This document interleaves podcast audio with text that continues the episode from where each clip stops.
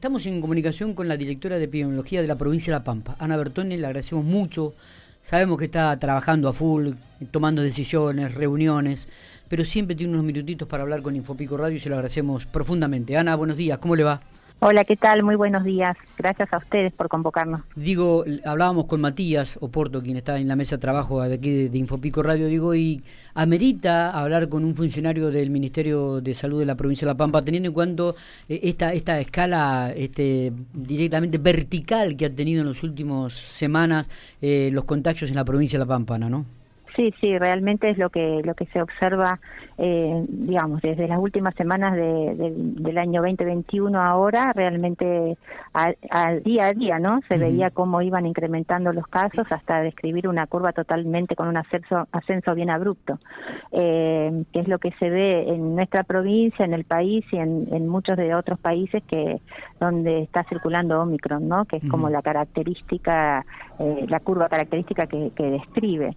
Eh, así que bueno, sí, es lo que está pasando. Por suerte, esta variante, digamos, si bien son todos coronavirus, ¿no? Son, son virus que se comportan de manera diferente, ¿no? Este con alta transmisibilidad, pero no generando una enfermedad tan grave como pudo haberlo hecho eh, Manaos, por ejemplo, la otra variante, en un contexto totalmente diferente, con otras coberturas de vacunación, con otra situación en en, los distintos lugares. Así que, bueno, esto es lo que tenemos ahora, es la, la circulación eh, de esta variante en conjunto con Delta, ¿no? Pero eh, de esta variante también, eh, con una alta cantidad de casos en el número de casos, pero eh, sin poner en, tensión al sistema de salud, porque no es la misma internación que tenemos ni en terapia intensiva ni tampoco en, clínica o en, o en cuidados generales, digamos, cuidados intermedios o generales. Así que eh, con esto es lo que estamos trabajando, con una intensa, digamos, demanda en, la atención primaria de la salud, que es donde por ahí la gente se acerca, se hacen los diagnósticos se constatan los contactos estrechos y bueno, donde la gente requiere más información y mayor eh, consulta. Eh, ¿Se confirma entonces eh, ya la circulación de la variante Omicron en la provincia de La Pampa? Esto que estaba en estudio ya está confirmado, ¿lo confirma usted? En, realidad, para la confirmación, para la certeza, uno tiene que derivamos las muestras, como ustedes siempre saben, ¿no es cierto? En epidemiología se hace como una primera mirada donde se ve que está circulando Omicron y después esto se confirma con el laboratorio de referencia que es ANMAT que, que hace la secuenciación genómica final, digamos, ¿no? Pero por eh, la forma de presentación, la curva epidémica que se está describiendo de los casos, uno podría tener una alta sospecha de que, de que esté preponderando Omicron en la circulación. Pero no es, eh, o sea, no puedo técnicamente decirte está confirmado porque, bueno, me faltaría la validación de, del Instituto de, de Esta este, decisión que ha tomado el Ministerio de Salud en concordancia con todos los ministerios de salud de las provincias de, del país, digo, de bueno comenzar a, a, que los contactos estrechos este, ya no, no, no tengan más aislamiento, ¿coincidían totalmente todas las provincias, Ana? específicamente la provincia de La Pampa en este criterio o, querían esperar un poquito más? No, en realidad en, esa reunión de ministros hubo una coincidencia, yo creo que casi casi total de todas las provincias, por una vez más, ¿no? Porque todos están viviendo esta situación epidemiológica de que eh, hay una alta transmisibilidad, pero no está puesta en tensión, digamos, la, la, internación. Eh, y bueno, en nuestra provincia particularmente, con altas tasas de cobertura de vacunación, es como que se puede eh, relajar un poco estas medidas eh, siempre monitoreando la situación epidemiológica, ¿no? siempre, viendo qué variantes están circulando, cómo está el, ingreso en las camas, eh, digamos, eh, revisando todo el tiempo todos los indicadores que nos van dando la mirada que necesitamos para la toma de decisiones, ¿no es cierto? Eso va a ser continuo.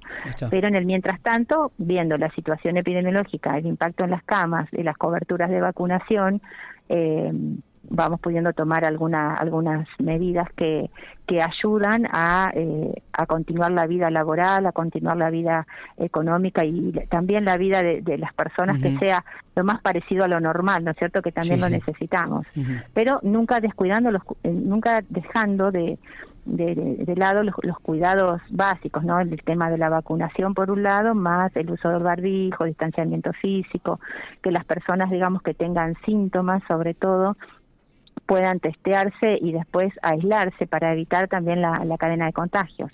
Em, el, otro día sucedían en un solo día cuatro fallecimientos, entre ellos una persona de, de 25 años. Hacía varios días o varias semanas que no, no se producían fallecimientos. ¿Hubo alguna cuestión en especial? Eh, ¿Personas con muchas comorbilidades y demás? ¿O, o fue algo azaroso justo ese día? Y, no, en realidad, viste, cuando más casos tengamos, más posibilidades de personas internadas, más, posibilidades de fallecimientos. Y bueno, eh, no todos somos iguales, ¿no? no hay enfermedad, sino hay enfermos, ¿no? Y no todos respondemos de las mismas maneras a las vacunas, no todos respondemos, digamos, de, la misma manera frente al virus. Entonces, eh, cuanto más casos haya, más posibilidad de contagios y hay personas que son más vulnerables que, que otras, ¿no?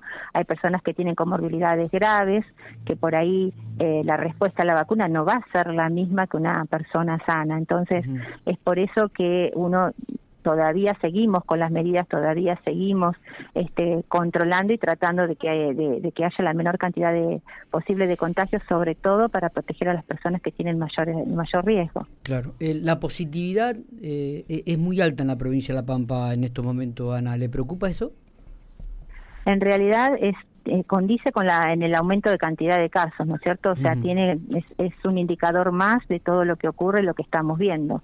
Así que en realidad eh, no preocupa tanto y ahora, digamos, las estrategias van tendiendo a isopar a las personas con síntomas y sobre todo a las personas con síntomas que tengan factores de riesgo, es decir, que este indicador va a estar dando, es esperable que dé positivo o aumente, pero bueno, es que uno está este, buscando realmente va específico hacia quien tiene síntomas y si responder a la circulación de coronavirus es lógico que no vaya aumentando la positividad. Teniendo en cuenta... Entonces ahora es como que uno evalúa otros indicadores como es la ocupación de las camas, las coberturas de vacunas, es como que vamos hacia otro lado. Está bien, perfecto. Digo, teniendo en cuenta que usted forma parte del grupo de la mesa chica del Ministerio de Salud de la provincia, digo, ¿qué es lo que más preocupa a este grupo? ¿Qué es lo que más preocupa a esta mesa chica?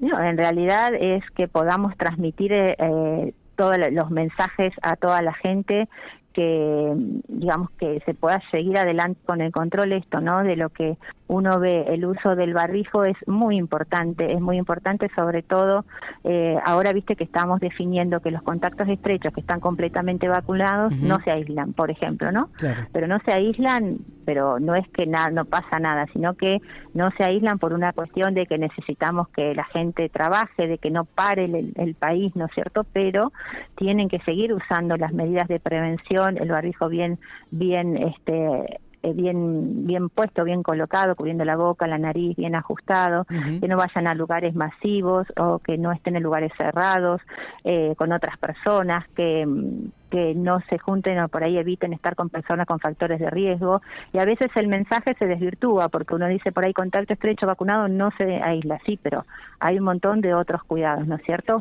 Contacto estrecho y completamente vacunado se aísla y entender, digamos, la importancia que tienen estos mensajes y de llegar a que se cumplan. Yo creo que por ahí es eso, ¿no? Una preocupación de ser claros con los mensajes y que la gente por ahí eh, o podamos explicarnos la importancia que tiene esto de, de, conservar los aislamientos o las medidas de cuidado, usarlas bien. Totalmente. Lo mismo que los casos confirmados. Yo digo, un caso confirmado completamente vacunado, siete días. Pero los tres días restantes tiene que seguir con el barbijo bien, bien usado, tratando de evitar lo mismo que el contacto estrecho, ¿no? Tratando de evitar ir a reuniones, a cuestiones sociales y demás. Eh, es, es, como que es paulatina la liberación que tenemos. Y si es un caso confirmado que no está vacunado o incompletamente vacunado, debe guardar aislamiento por 10 días si es leve, ¿no? Está. Eh, dos cosas, digo. Primero que estamos también en una época estival donde hay un movimiento eh, muy grande de gente en el país y también dentro de la provincia de La Pampa, lo cual esto tampoco facilita los controles, ¿no? Eh, y está bien que así sea porque hace dos años que la gente por ahí quería salir y uno no había podido hacerlo. este también es algo para, para tenerlo en cuenta. Sí, sí, absolutamente, ¿no? De cuidarnos es, es, es lógico volver a la vida normal, lo más normal posible. Las medidas de cuidado no son tan complejas realmente. La verdad que las podemos hacer todos, solo es cuestión de, acostumbrarnos y de concientizarnos en lo que significan, ¿no? Que vaya a cuidar yo, pero también voy a cuidar a otras personas que por ahí son más vulnerables. Es lo mismo que la vacunación, va en el mismo sentido. Eh, Ana, digo, y el objetivo sigue siendo llegar a, la, otoño con la mayor cantidad de porcentajes vacunados en la tercera dosis a la, población. Exactamente, la, la idea es tratar de eh, los que no iniciaron esquema de vacunación, que se acerquen, que los inicien, se dan las segundas dosis con los intervalos eh, de acuerdo a cada esquema y hacer los refuerzos a los cuatro meses de la segunda dosis en la mayor cantidad de personas. Ahora, en breve ya se está planificando los refuerzos para niños y adolescentes, así que bueno, cuando tengamos más novedades se los anunciaremos, pero ahora para las personas de 18 años en adelante, eh, que ya tuvo la dosis, ah, la segunda dosis y pasaron cuatro meses, se puede, se puede vacunar. Eh, con el refuerzo, inclusive si por ahí todavía no lo llamaron a través del sistema, de los turnos, por algún motivo, pueden acercarse a ah, los vacunatorios porque ahora tenemos más disponibilidad de, dosis de vacuna. Antes las contábamos con los dedos de la mano, pero ahora tenemos más disponibilidad, entonces estamos como un poco más libres en ese sentido. Así que si alguna persona tiene dudas, puede acercarse al vacunatorio y, va a ser o vacunado o evacuada la duda, lo que lo que necesite. Está bien. La última, Ana, pensando en, ya en el periodo del ciclo lectivo, ¿no? Docentes que, tienen que comenzar a trabajar a partir del mes de febrero, ya estamos prácticamente en la mitad de la quincena de enero. Eh, ¿Hay algún trabajo y algo en especial desde el salud en este ámbito educativo, teniendo en cuenta docentes y alumnos? Mira, yo creo que en breve vamos a, retomar todo el trabajo. Ahora desde salud, por lo pronto, estamos definiendo, tomando decisiones frente a este rebrote de la enfermedad eh, que bueno, por suerte se describe como en otras partes del mundo, pero bueno, estamos tranquilos con las nuevas decisiones recientemente tomadas y vemos cómo eso se va a aplicar en, en, la, actividad escolar, ¿no? Pero todavía ahora, como para contarles algo, todavía no, estamos empezando a trabajar. Eh, Ana, ¿cuántos, ¿cuántos pampeanos quedan sin vacunar? Y tenemos una cobertura, o sea, depende de, de lo que mm, a ver, de primera dosis tenemos casi 93% de, de vacunados, o sea que si uno piensa en el 7% restante que queda, que tenemos los chiquitos de, de, hasta los tres años que no no le proponemos el tema de vacunación por el momento, ¿no? es, es, poca gente para su primera dosis. Ahora tenemos un 87, el casi 88% de esquema completo, es decir, con segunda dosis, y va sumándose a medida que van cumpliendo los, los intervalos, los intervalos de cuatro meses, la gente para el refuerzo. Depende del, del grupo, eh, depende, o sea, de primera, segunda dosis, este cuál es la cobertura, pero ya tenemos un 93% de la población contando, o sea, ahí están eh, los de hasta tres años que no los vacunamos, o sea, es más cantidad que ya tienen al menos una primera dosis. Bien. Bien. Ana, al menos una primera dosis. La última, digo, ¿se puede conocer el número de gente que, que estaba haciendo el aislamiento por ser contacto estrecho y ha dejado de hacerlo, pero reuniendo estas este cuidado que usted indicaba?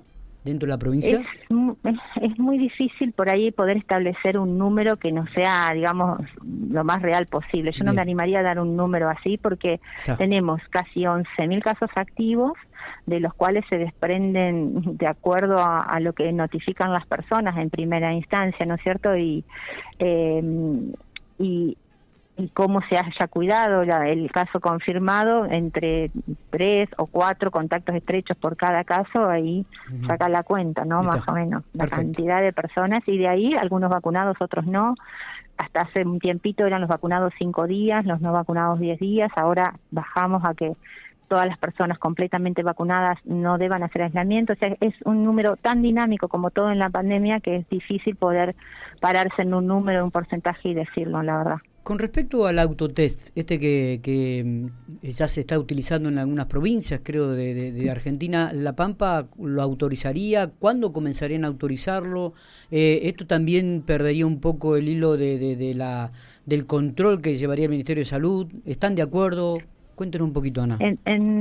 hay una decisión administrativa, creo que es nacional, del uso del autotest eh, que bueno, por ahí la provincia puede llegar a adherir. El tema es, bueno, después la conveniencia para usar el autotest, las farmacias tienen que cargar al sistema, sé que tienen que entrenarse y cargar al sistema, al sistema nacional de vigilancia, o sea, eso entra en la página del CISA y deberían quedar registrados los, los, los, datos, digamos, no es que eh, si bien es un autotest, eh, no es que se desprende de la notificación, no es la idea en el país. Así que no sé si las farmacias lo, van a poner en práctica o cómo, cómo lo desarrollarán. Por ahora nosotros seguimos trabajando con los bioquímicos del privado que se sumaron y que se está trabajando muy bien y eh, con todo lo, con todos los eh, todos los puestos, toda la, accesibilidad que tiene salud pública para para los hisopados. Sí, por ahí se va a mm, dirigir un poco más a quienes hisopar, digamos, para dar alta de contacto estrecho no se hisopan las personas, para ir a espacios públicos no se va a hisopar a las personas, se van a hisopar principalmente personas sintomáticas, no asintomáticas, es decir, está cambiando un poco la estrategia de a quienes hisopar. Está bien, o sea, pero todavía no está definido desde la provincia de La Pampa del Ministerio eh, e, e, este tema. Sí, en realidad eh, la provincia puede adherir a la decisión administrativa de la nación, pero bueno, hay que ver cómo, cómo lo trabajan después el, el colegio de farmacéuticos y demás. Perfecto. Que ellos son los que tienen que tener usuarios para cargar en el sistema, o sea, falta, creo yo que falta toda esa parte para poder implementarlo. muy bien. Ana, mm, muchísimas gracias por estos minutos. Ha sido muy atenta usted. Bueno, por favor, muchas gracias a ustedes.